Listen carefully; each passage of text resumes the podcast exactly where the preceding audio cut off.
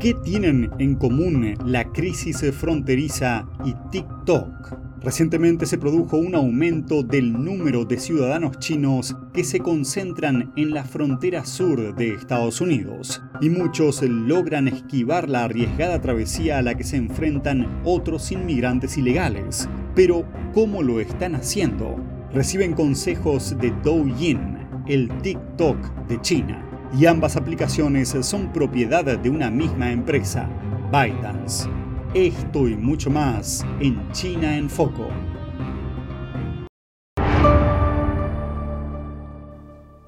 Bienvenidos a China en Foco. Mi nombre es Julián Bertone. El número de ciudadanos chinos que cruzan ilegalmente la frontera sur de Estados Unidos está aumentando y más rápidamente que cualquier otro grupo. Y ahora muchos de ellos reciben consejos sobre cómo hacer el recorrido de las redes sociales.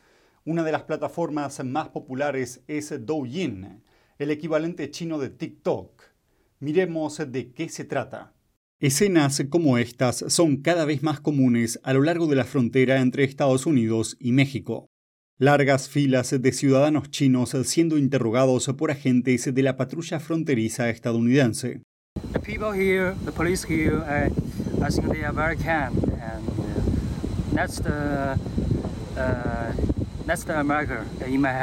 Un número cada vez mayor de inmigrantes chinos ilegales cruzan a Estados Unidos desde México sin visado, tomando rutas terrestres irregulares a través de América Latina.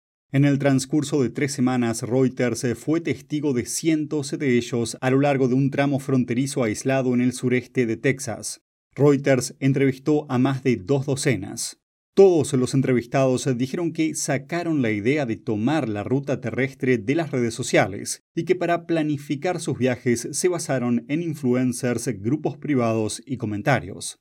Difuminamos sus rostros y no los nombramos para proteger su identidad. Uh, I go to Hong Kong from my Hubei first and then to Thailand from Hong Kong by plane and then Turkey from Thailand by plane and Ecuador and up, up uh, through the South America to America here.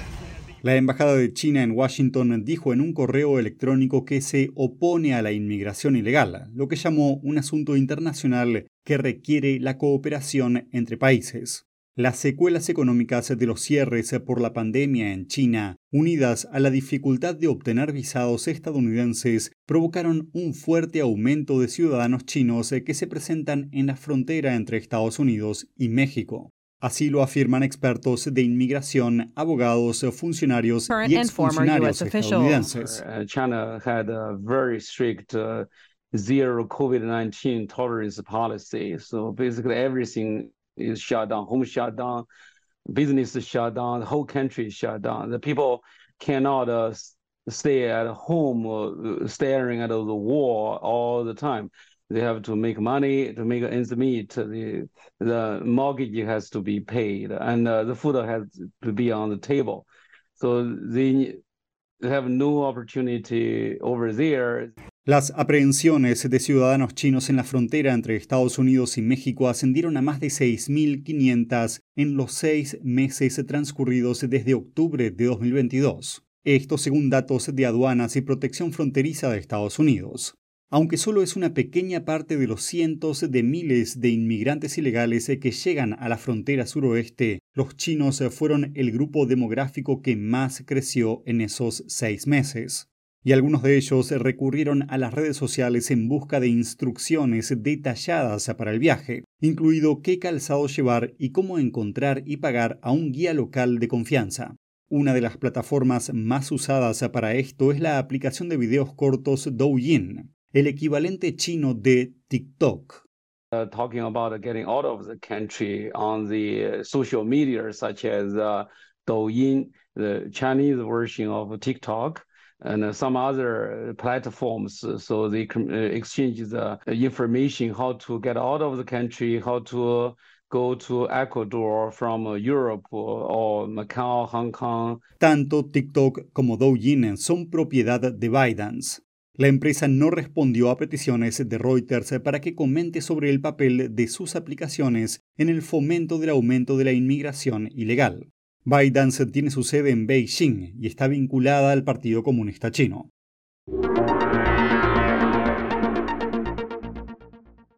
Con las cifras de migrantes chinos en aumento, están saliendo a la luz más historias de qué tipo de personas huyen del país comunista. En tres semanas, Reuters fue testigo de cómo cientos de inmigrantes ilegales chinos cruzaban la frontera de Texas y entrevistó a más de dos docenas de ellos. Todos ellos dijeron que se les ocurrió la idea de la ruta terrestre gracias a las redes sociales y planificaron sus viajes a partir de influencers, grupos privados y comentarios. Cerca de la mitad dijeron que eran propietarios de pequeños negocios en China, como tiendas online, producciones ovinas e incluso una productora cinematográfica.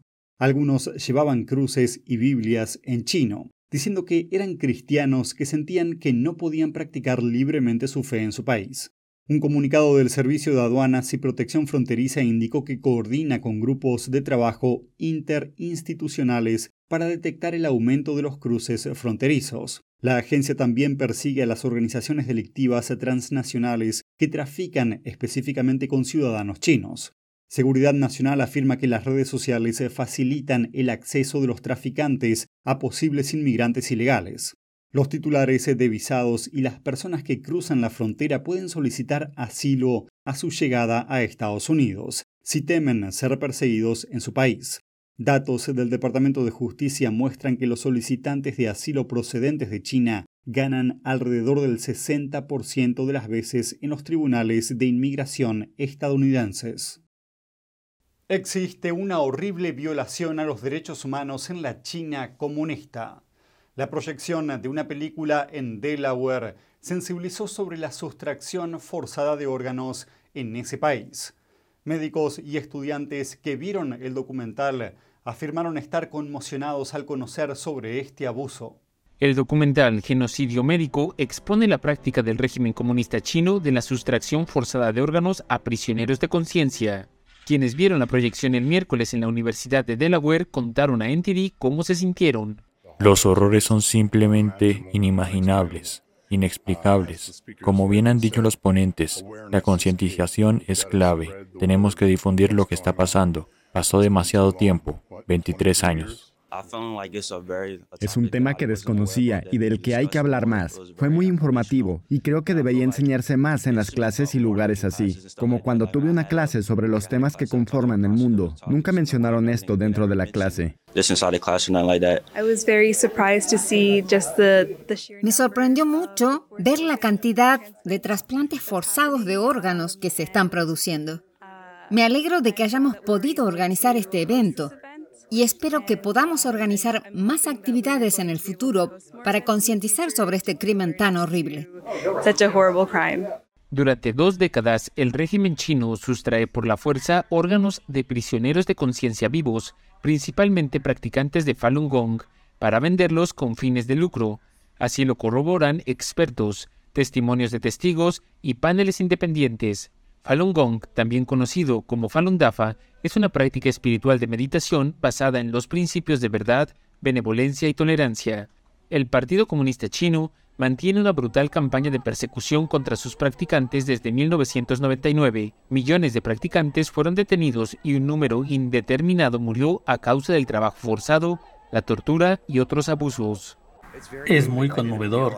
No me había dado cuenta de la escala del problema, ni de que había tanta gente en peligro.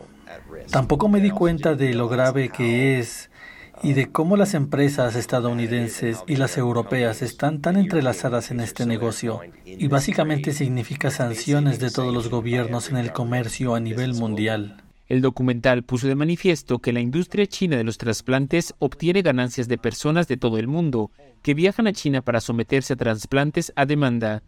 Los asistentes al evento afirman que los estadounidenses pueden emprender acciones para concientizar sobre este problema y ayudar a poner fin a los abusos. Creo que lo que tenemos que hacer, y yo intento hacerlo a pequeña escala porque solo soy una persona, es boicotear a China y dejar de comprar a China en la medida de lo posible. Pero es muy difícil hacerlo. Así que es importante que los políticos tengan estas resoluciones que lo hagan público. Realmente creo que hay acciones que podemos emprender que pueden marcar la diferencia y va a ser multifacético. Creo que no debería haber ninguna razón por la que no podamos perseguir objetivos como la legislación de la que se habló, pero también a través de las compañías de seguros y de la concientización de las diferentes empresas que se benefician y sostienen esta atrocidad contra la humanidad. El mes pasado, la Cámara de Representantes de Estados Unidos aprobó por abrumadora mayoría un proyecto de ley para castigar a la China comunista por la sustracción forzada de órganos. La ley sancionaría a toda persona implicada en el delito y exigiría al gobierno la presentación de informes anuales sobre las actividades de este tipo llevadas a cabo en países extranjeros. Es el primer proyecto de ley no simbólico aprobado en Estados Unidos que contrarresta esta atrocidad.